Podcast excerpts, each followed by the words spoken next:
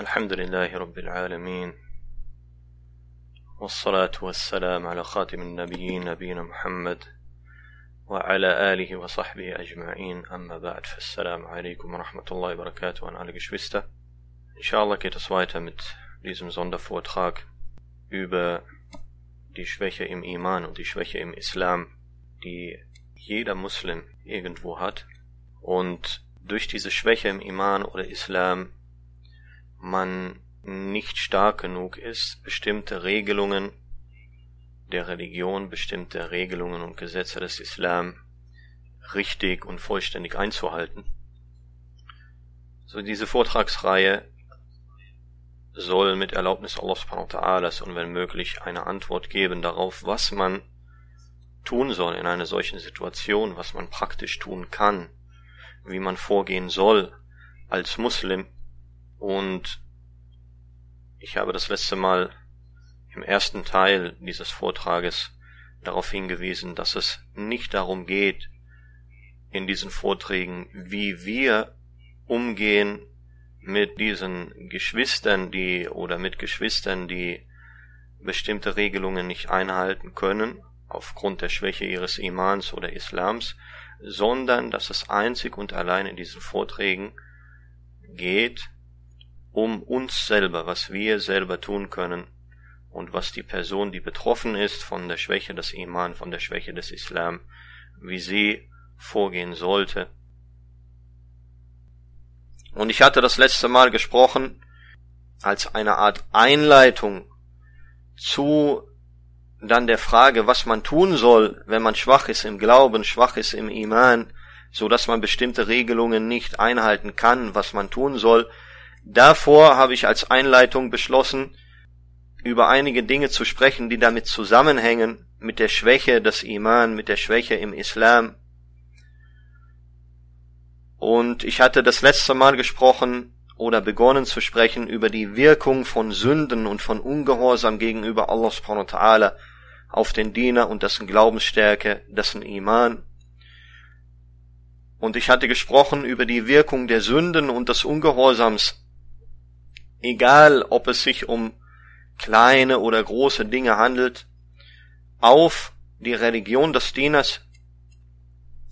Und ich möchte erinnern an diesen Hadith, in dem der Prophet Muhammad sallallahu alaihi wasallam sagt, ich kenne wahrlich Leute aus meiner Nation, das heißt, das sind Muslime, die am Tag der Auferstehung mit guten, also Allah wohlgefälligen Taten so glorreich wie die Berge Tihamas kommen werden, woraufhin Allah der Mächtige und Erhabene diese Taten hinfällig werden lässt. Da sagte Thauban radiallahu anhu, O Gesandter Allahs, beschreibe uns diese Leute, mache sie für uns erkennbar, so dass wir nicht etwa von ihnen sind und dies gar nicht wissen. Er, der Prophet sallallahu alaihi wasallam, sagte, nun, sie sind wahrlich eure Brüder, und von eurer Rasse, und sie widmen dem Gottesdienst von ihrer Nacht ganz so, wie ihr ihm widmet. Jedoch sind sie Leute, die, wenn sie mit den von Allah subhanahu wa ta'ala verbotenen Dingen alleine, wenn sie mit den von Allah verbotenen Dingen alleine, das heißt unbeobachtet sind, diese begehen. So aus diesem Hadith geht hervor, wie, was für eine schlimme yani ein, eine schlimme Wirkung Sünden, Ungehorsam gegenüber Allah haben kann. Dass gute Taten, die so viel und so glorreich sind wie Berge, Yom al-Qiyamah nichts mehr zählen, nichts mehr wert sind, aufgrund dieser Sünden, aufgrund des Ungehorsams gegenüber Allah subhanahu wa ta'ala im Verborgenen. Und ich betone hier im Verborgenen, weil, wie ich schon angedeutet hatte das letzte Mal und wo, wozu wir heute inshallah kommen auch, das öffentliche Begehen noch viel schlimmer ist. So wenn dieses schon passiert, dass die, die guten Taten alle hinfällig werden, was meint ihr, was passiert, wenn man diese Sünden öffentlich begeht? Und ohne sich zu schämen. Und ich hatte gesprochen das letzte Mal über Taqwa, woraus hervorgeht auch, dass diese Sünden einen direkten Einfluss haben und die fehlende Taqwa, die fehlende Furcht vor Allah subhanahu wa ta'ala und der Übertretung seiner Regeln einen direkten Einfluss haben auch auf das diesseitige Leben des Dieners und auf sein, seine Religion und auf sein Wissen, das er sich aneignen darf in der Religion. Diese Sünden haben eine direkte Auswirkung darauf. Und Barakallahu fikum, nicht nur das Begehen von Sünden, sondern auch schon das einfache Akzeptieren der Sünden und des Ungehorsams gegenüber Allah subhanahu wa ta'ala und die Gleichgültigkeit im Hinblick auf diese Sünden, auch dieses Akzeptieren und die Gleichgültigkeit ist schon eine, eine katastrophale Sache vor Allah subhanahu wa ta'ala.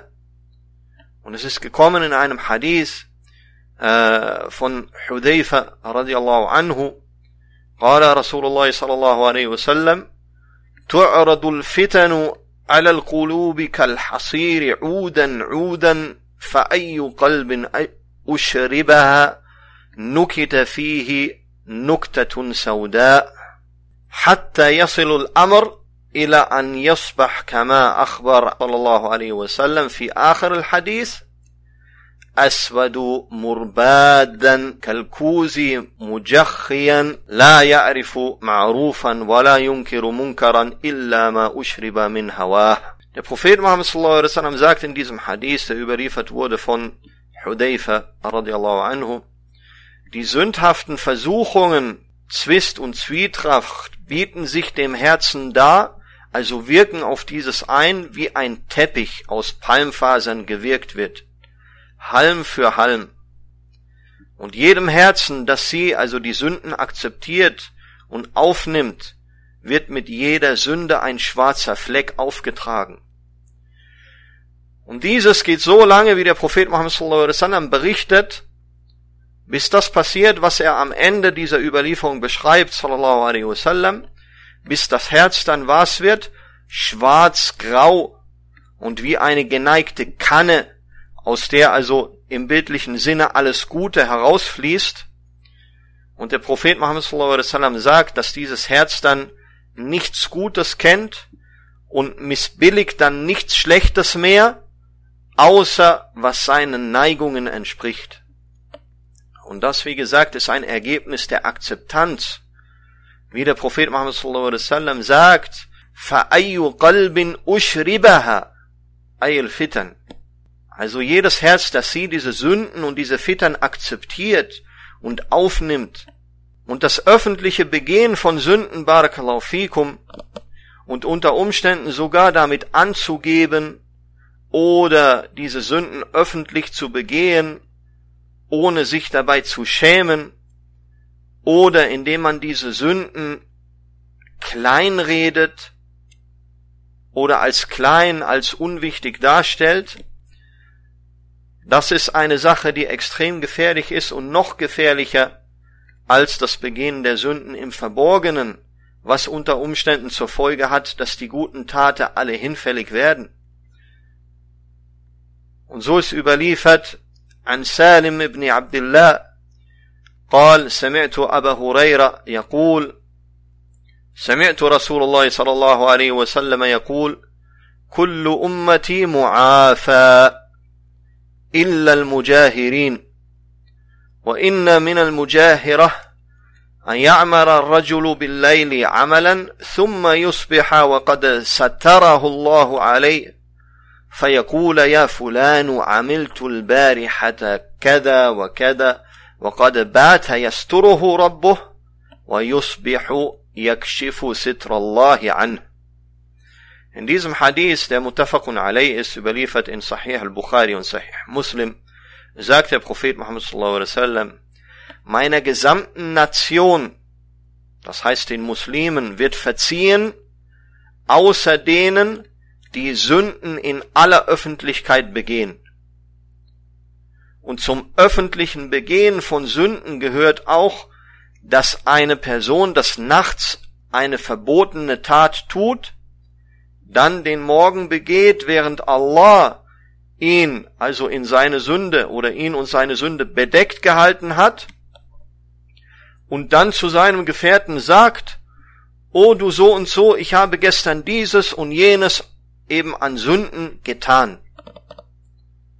Der Prophet Muhammad sagt hier, dieser hat die Nacht verbracht, während Allah ihn und seine Sünde bedeckt gehalten hat und begeht dann den Morgen, indem er den Deckmantel Allahs selbst ablegt. Das heißt, dass sich nicht schämen, wenn man Sünden begeht, das öffentlich Machen von Sünden, das öffentliche Begehen von Sünden, ist hier die Warnung des Propheten Muhammad sallallahu alaihi wasallam, dass einem solchen, der dieses begeht, Allah subhanahu wa ta'ala diese Sünden nicht verzeiht. Es sei denn, barakallahu fikum, wenn er Tauber macht, wenn er aufrichtige Reue zeigt und bereut bei Allah subhanahu wa ta'ala von diesem Verhalten und von diesen Sünden.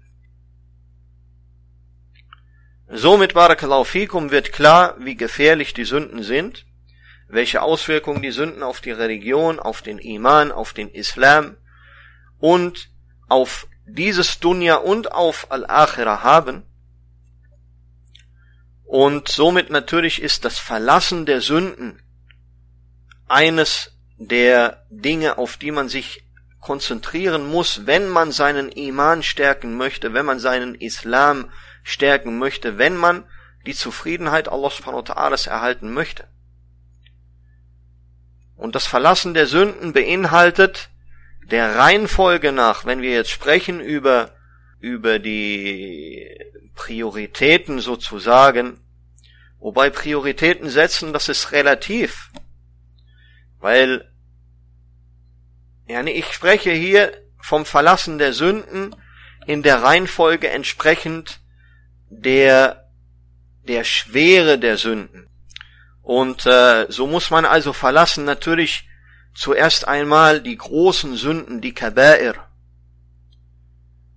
Und dann als zweites muss man verlassen die ständig begangene kleine Sünden.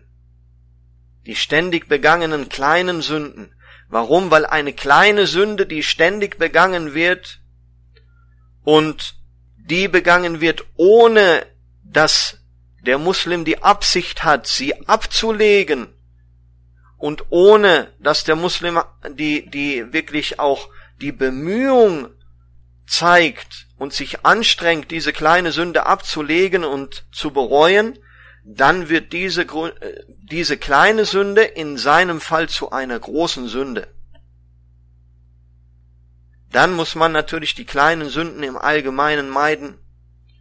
Und als viertes die zweifelhaften Dinge, die man nennt, oder die der Prophet Muhammad sallallahu alaihi wasallam auch genannt hat, al-mushtabihat.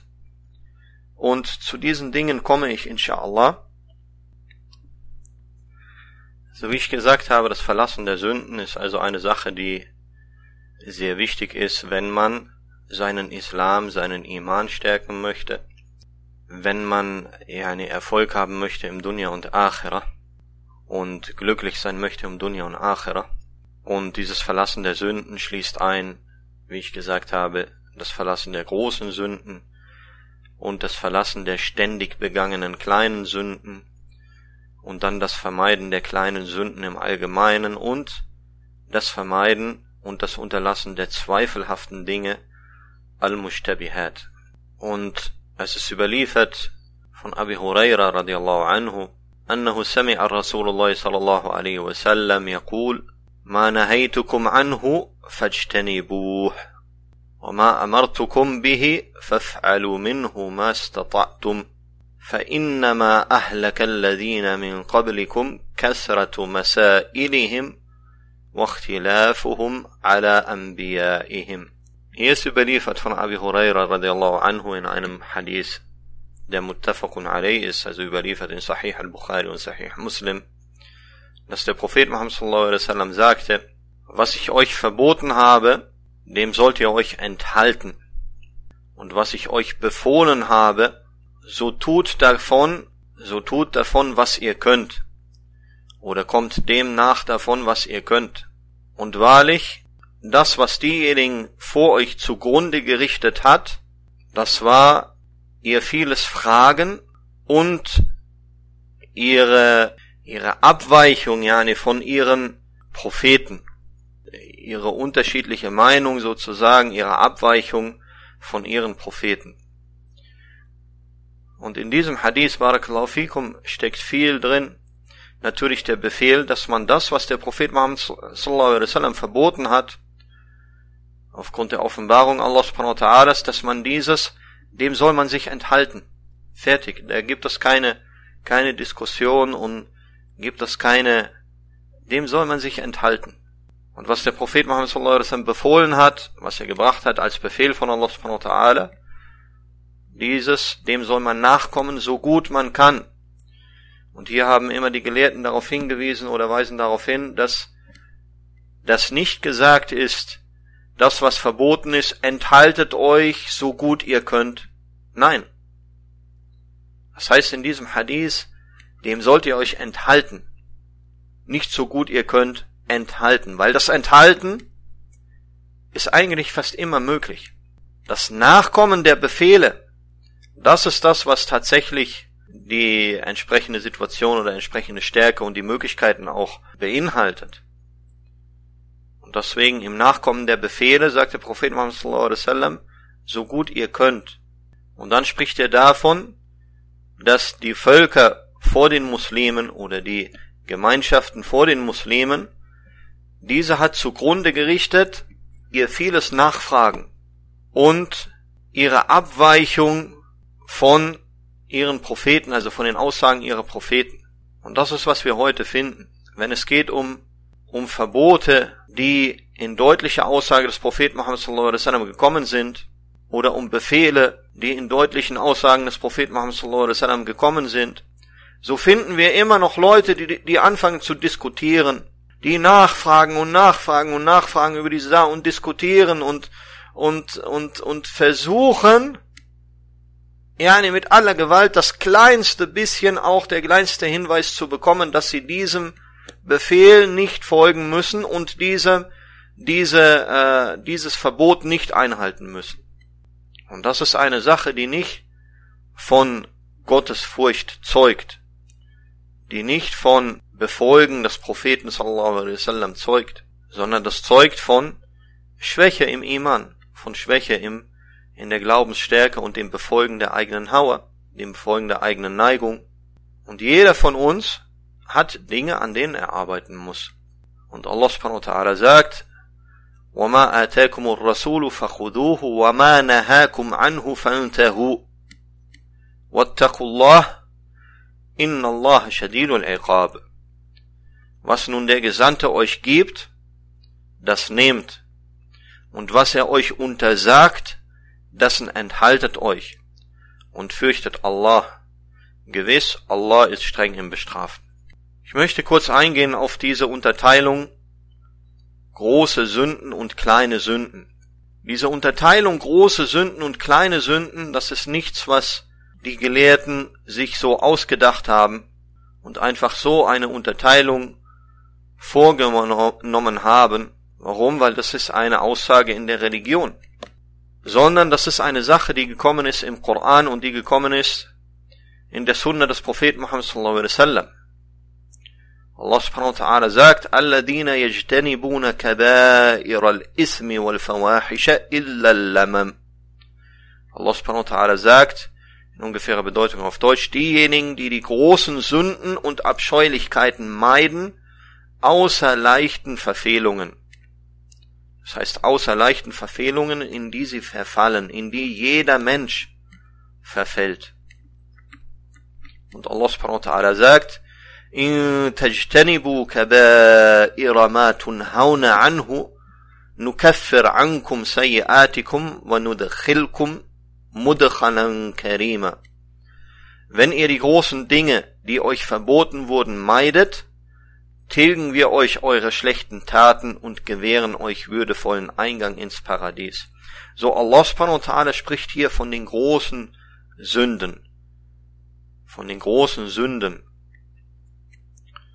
Und das bedeutet, es gibt große und es gibt kleine Sünden. Und der Prophet Muhammad sallallahu alaihi wasallam sagt in einem Hadith, der überliefert ist von Abu Huraira radiallahu anhu, in Sahih Muslim, sagt der Prophet Muhammad sallallahu alaihi wasallam, الصلوات الخمس والجمعة إلى الجمعة كفارات لما بينهن ما اجتنبت الكبائر Der Prophet Muhammad sallallahu alaihi wasallam sagt hier, dass die fünf Gebete, die fünf Pflichtgebete und von Jumu'ah bis Jumu'ah dieses eine Kafara ist, dieses eine Sühne ist, dieses eine Tilgung ist, lima bainahun, was zwischen ihnen liegt, majtunibat al-kabair, solange man die großen Sünden meidet. Und das ist diese, diese Sache, die ich auch öfter schon angesprochen habe, dass das, was genannt ist, was verziehen wird an Sünden durch gute Taten, zumeist damit gemeint sind die kleinen Sünden. Solange die großen Sünden vermieden werden und nicht begangen werden, wie der Prophet Muhammad sallallahu alaihi wasallam hier gesagt hat. Und denjenigen, der große Sünden begeht, diesen nennt man in der, in der Terminologie der islamischen Wissenschaften, diesen nennt man Al-Fasiq. Und das ist Al-Fisq. Das Begehen von großen Sünden ist Al-Fisq und derjenige, der große Sünden begeht, das ist ein Fasiq. Und derjenige, der kleine Sünden begeht, der begeht Ma'asi. Und dieser wird genannt Al-Asi, der Sünder oder der Ungehorsame. Und wie man jetzt große Sünden erkennt und sie unterscheidet von den kleinen Sünden, das ist, dass als große Sünde gilt, was erstens überliefert wurde in Koran und Sunna eine bestimmte Strafe dafür in diesem Dunya. Das heißt ein Had, eine Strafe, die in der Offenbarung Allah subhanahu wa ta'ala, in der Scharia Allah subhanahu wa ta'ala festgelegt wurde für diese Sünde.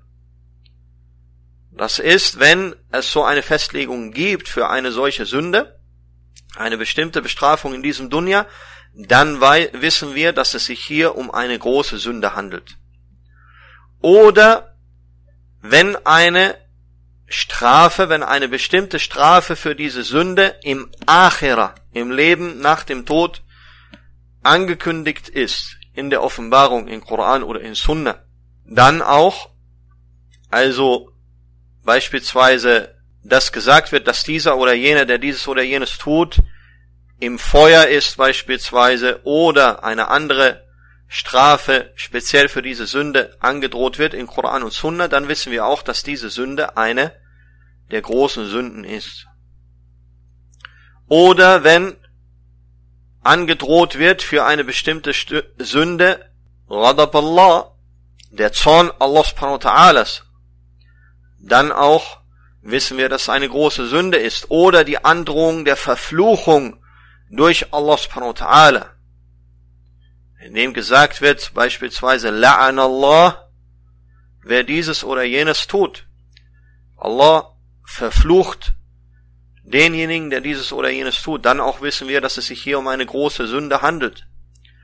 Oder wenn der Prophet Muhammad sallallahu alaihi wasallam sich lossagt, sich lossagt, wie zum Beispiel, dass er sagt, ich sage mich los von dem, der dieses oder jenes tut.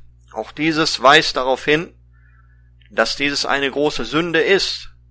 Wenn der Prophet Muhammad sallallahu alaihi wasallam sagt beispielsweise Anaberi um mimman fa'ala kada kada. Ich sage mich los von dem, der dieses oder jenes tut. Oder auch die Verneinung des Imans dessen, der die jeweilige Sünde begeht. Nafil Iman. Beispielsweise, wenn der Prophet Muhammad sallallahu alaihi wasallam sagt, La yu'minu. Derjenige, der dieses oder jenes tut, der glaubt nicht. Oder ist kein Gläubiger. Auch dieses weist darauf hin, dass dieses dann eine große Sünde ist. Und was sehr, sehr wichtig ist, was viele Muslime sich nicht klar machen, das Beharren und das ständige Tun, das Beharren auf oder das ständige Tun beziehungsweise das ständige Tun einer kleinen Sünde. ohne sich um Reue, ohne sich um Tauber zu bemühen, ohne sich zu bemühen, von dieser kleinen Sünde loszukommen. Das heißt beispielsweise, das Rasieren des Bartes, das ist eine kleine Sünde zunächst einmal. Aber wer nicht bereit ist, sich zu ändern, wer nicht bereit ist, von dieser kleinen Sünde abzulassen, wer darauf beharrt, dann wird es in seinem Fall, wird dieses zu einer großen Sünde, zu einer Kabira. Und der Unterschied von einer Kabira zu einer Sarira, von einer großen Sünde zu einer kleinen Unterschied, äh, Sünde, dieser Unterschied liegt vor allem auch darin, dass kleine Sünden werden verziehen, wie ich vorhin schon erwähnt habe, diese Ayat im Koran und auch die Aussage des Propheten Muhammad sallallahu alaihi wasallam. Kleine Sünden werden verziehen durch die guten Taten, die man tut, durch Askar, Gedenken an Allah subhanahu wa ta'ala, dass man spricht, durch Bittgebete, die man spricht, werden diese kleinen Sünden verziehen, auch wie es in einigen Überlieferungen heißt, wenn sie so viele sind wie Schaum auf dem Meer, beispielsweise. In anderen Überlieferungen heißt es, wer dieses oder jenes sagt oder dieses oder jenes tut, wird ihm verziehen, ma taqaddama min dhanbi, wird ihm verziehen, was er an Verfehlungen, was er an Sünden begangen hat. Hier sind die kleinen Sünden gemeint. Die großen Sünden, und das ist der große Unterschied hier zu einer kleinen Sünde, die großen Sünden muss man tauber machen, muss man bereuen, muss man ablassen, von ihr muss man sich bemühen, davon loszukommen und muss eine aufrichtige Reue vor Allah subhanahu wa ta'ala machen. Muss man aufrichtig bereuen vor Allah subhanahu wa ta'ala für diese Sünden und Allah subhanahu wa ta'ala um Verzeihung bitten. So, das ist der Unterschied zwischen der großen und kleinen Sünde. Und Allah subhanahu wa ta'ala verzeiht, wem er will von den Muslimen. Allah subhanahu wa ta'ala verzeiht, wem er will von den Muslimen. Und Allah subhanahu wa ta'ala wird auch einigen Muslimen verzeihen, Yom al-Qiyamah, auch ihre großen Sünden, auch selbst wenn sie keine Tauber gemacht haben, wenn sie keine Reue gemacht haben vor Allah subhanahu wa ta'ala für diese großen Sünden, verzeiht ihnen Allah subhanahu wa ta'ala. Warum? Weil er verzeiht, wem er will, von den Muslimen. Aber wer nicht bereut eine große Sünde, keine Tauber macht, keine aufrichtige Tauber macht für eine große Sünde, der setzt sich der großen Gefahr aus, der Bestrafung durch Allah subhanahu wa ta'ala, Yawm al-Qiyamah, im Leben nach dem Tod. Und auch muss man ge oder gehört zur Taqwa, zur Gottesfurcht, die verlangt ist von Allah subhanahu wa ta'ala, verlangt und befohlen ist von Allah subhanahu wa ta'ala, gehört Tark Shubuhat. Tark al-Mushabbahat. Und äh, Al-Imam al-Bukhari, rahimahullah, hat ein Kapitel benannt, Bab Tafsir al-Mushabbahat. وقال حسان بن أبي سنان ما رأيت شيئا أهون من الورع دع ما يريبك إلى ما لا يريبك Al-Bukhari rahimahullah, der Imam al-Bukhari rahimahullah hat hier eine, ein Kapitel überschrieben mit der Erklärung der Mushabbahat, mit der Erklärung der zweifelhaften Dinge. Und er schreibt in dieser Überschrift auch, und Hassan ibn Abi Sinan hat gesagt, ich habe nichts gesehen, was leichter und einfacher ist als Al-Wara. Und Al-Wara ist die vorbeugende Vorsicht in Hinblick auf die Regelungen Allah subhanahu wa ta'ala. Al-Wara ist, wenn man auf Nummer sicher geht vor Allah subhanahu wa ta'ala.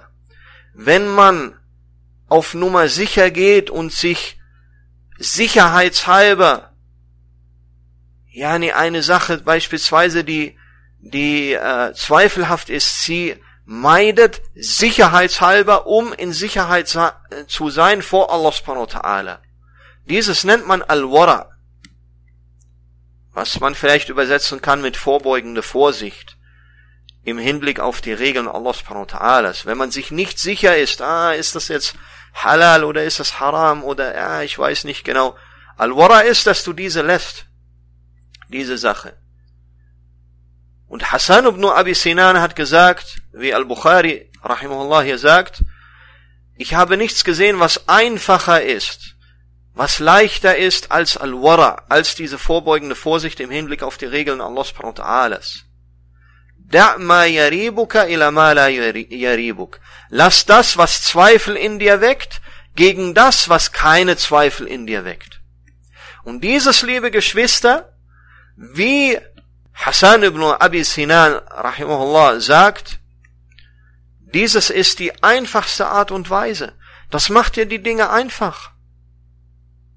Weil du dann nicht mehr nachdenken brauchst und dann nicht mehr im Herz hast diese Zweifel und diese schlechte Gewissen und ah, soll ich oder soll ich nicht. Mach es dir einfach.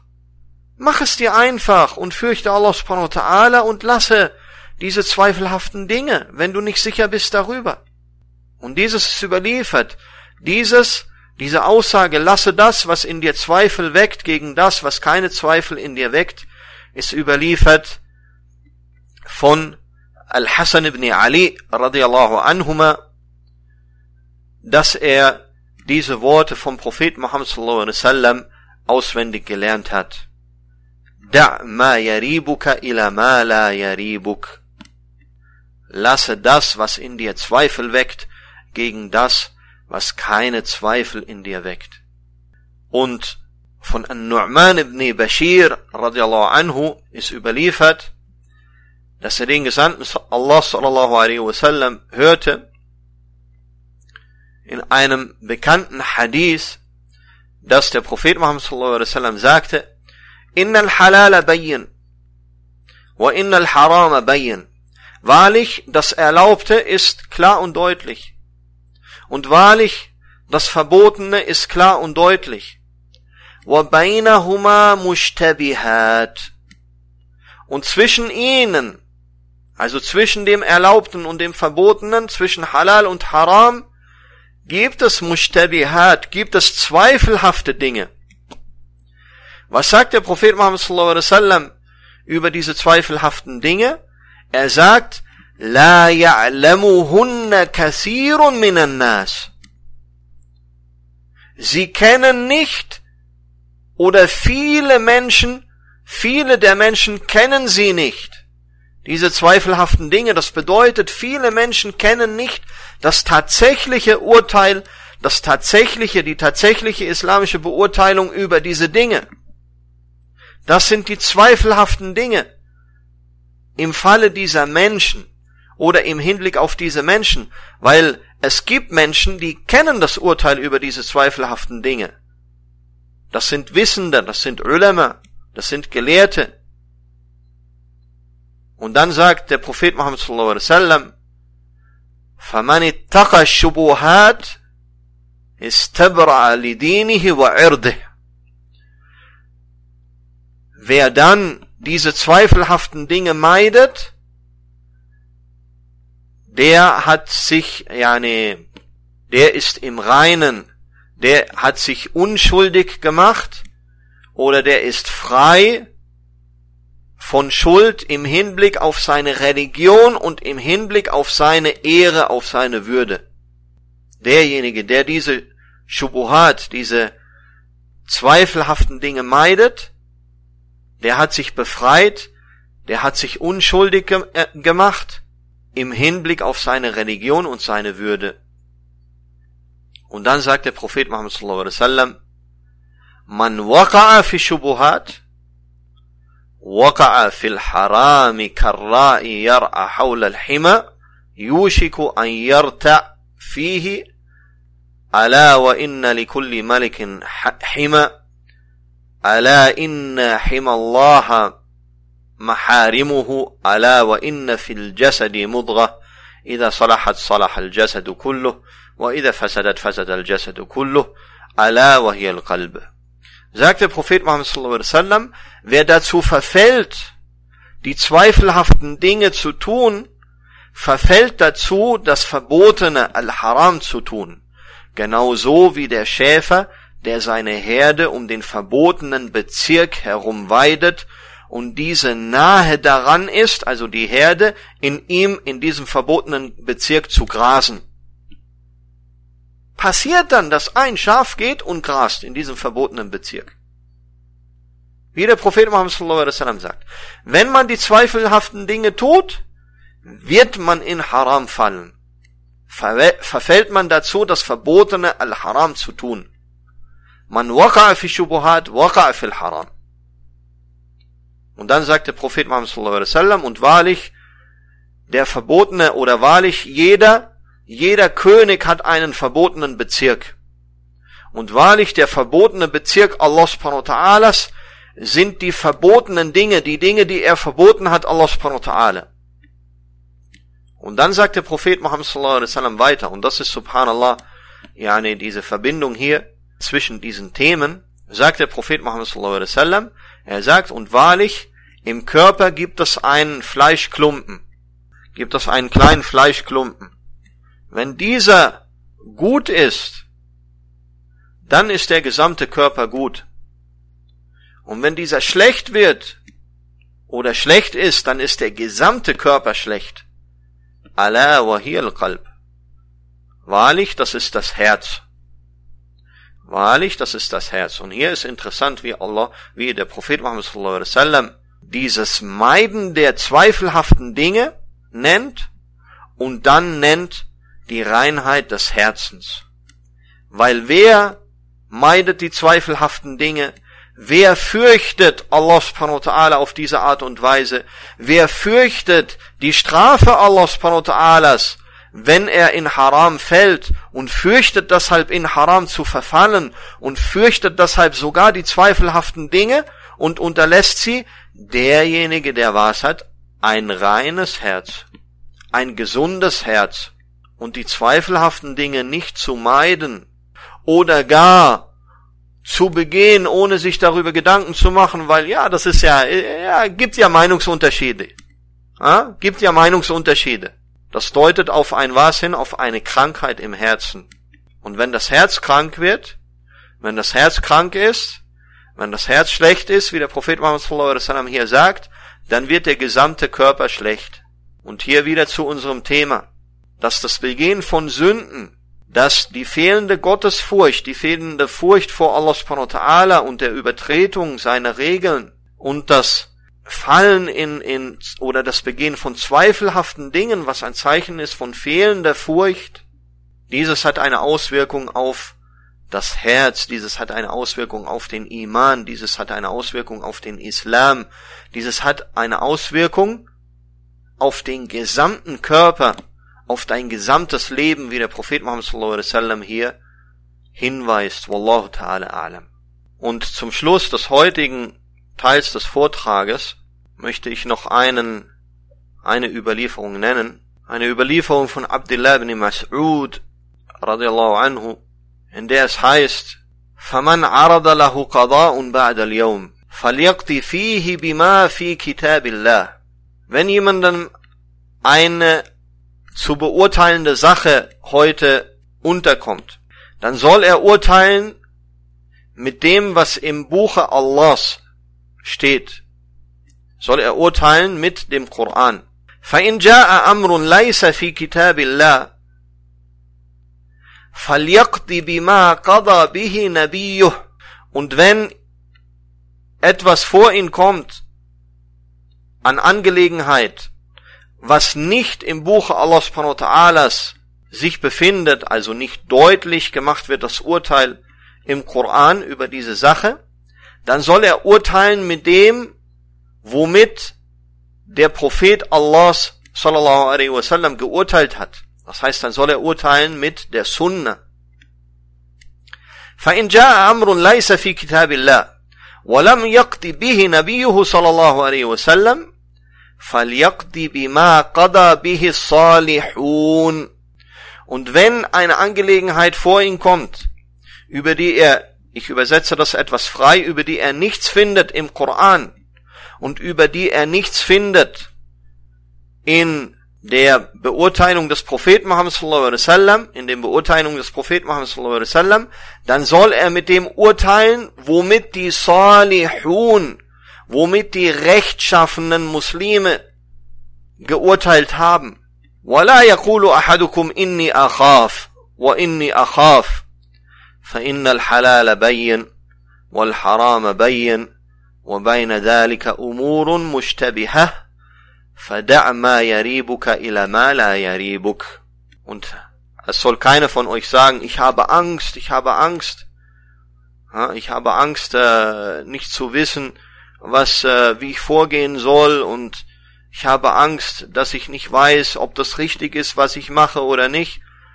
Hier sagt, hier wird gesagt in diesem, in dieser Überlieferung, فَإِنَّ الْحَلَالَ بَيِّن Das Erlaubte ist deutlich, وَالْحَرَامَ بَيِّن Und das Verbotene ist deutlich.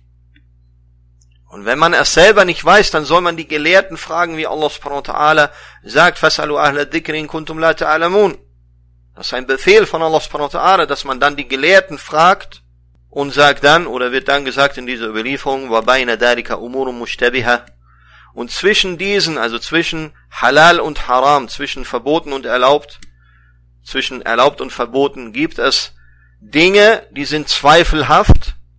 فَدَعْ مَا يَرِيبُكَ so lasse das, was Zweifel in dir weckt, ila ma la yaribuk, gegen das, was keine Zweifel in dir weckt. Und diese Überlieferung ist sahih li ghayrihi, wie einige Hadith-Gelehrte gesagt haben. Und äh, so auch Al-Albani rahimahullah. Und hier, worauf ich hinweisen möchte auch, dass wenn man findet, die Beurteilung, die islamische Beurteilung zu Dingen im Koran, dann soll man diese nehmen und soll so urteilen nach dem Koran. Wenn man sie nicht findet im Koran und das kann zu tun haben mit Unwissen, das in uns selber liegt, dass wir nicht finden diese Sache im Koran, aber dann sollen wir mit der Sunna des Propheten Muhammad sallallahu alaihi wasallam beurteilen diese Sache und mit dem, was der Prophet Muhammad sallallahu alaihi wasallam darüber geurteilt hat.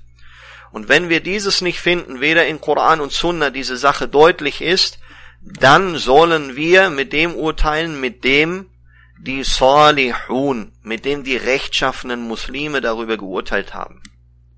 Und nicht, was Leute sagen, die nicht zu den Rechtschaffenen gehören.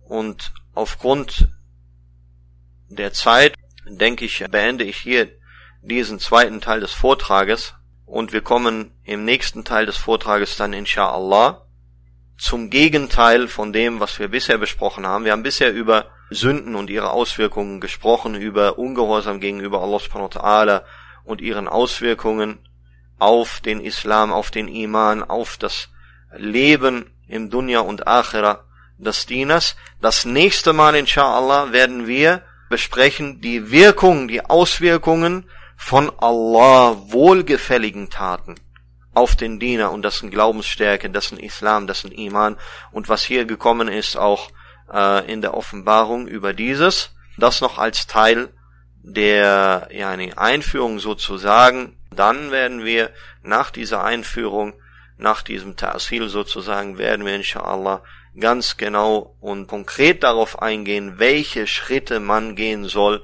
um seinen Iman zu stärken, um seinen Islam zu stärken, um letzten Endes die Regelungen Allah subhanahu wa ta'ala in seinem Leben richtig umsetzen zu können. Barakallahu fikum wa jazakumullahu khairan. Hada wallahu ta'ala alam. Wa sallallahu wa sallam ala nabiyina Muhammad alihi wa sahbihi ajma'in. Möge Allah subhanahu wa ta'ala euch reichlich belohnen für eure Bemühungen äh, um Wissen in eurer Religion. Und möge Allah subhanahu wa ta'ala euch einen Weg in Jannah dadurch erleichtern. Möge Allah subhanahu wa ta'ala unser aller Wissen mehren und möge Allah subhanahu wa ta'ala uns zu denen gehören lassen, die dieses Wissen allein zu seiner Zufriedenheit richtig in Wort und Tat umsetzen. Barakallahu fikum khairan.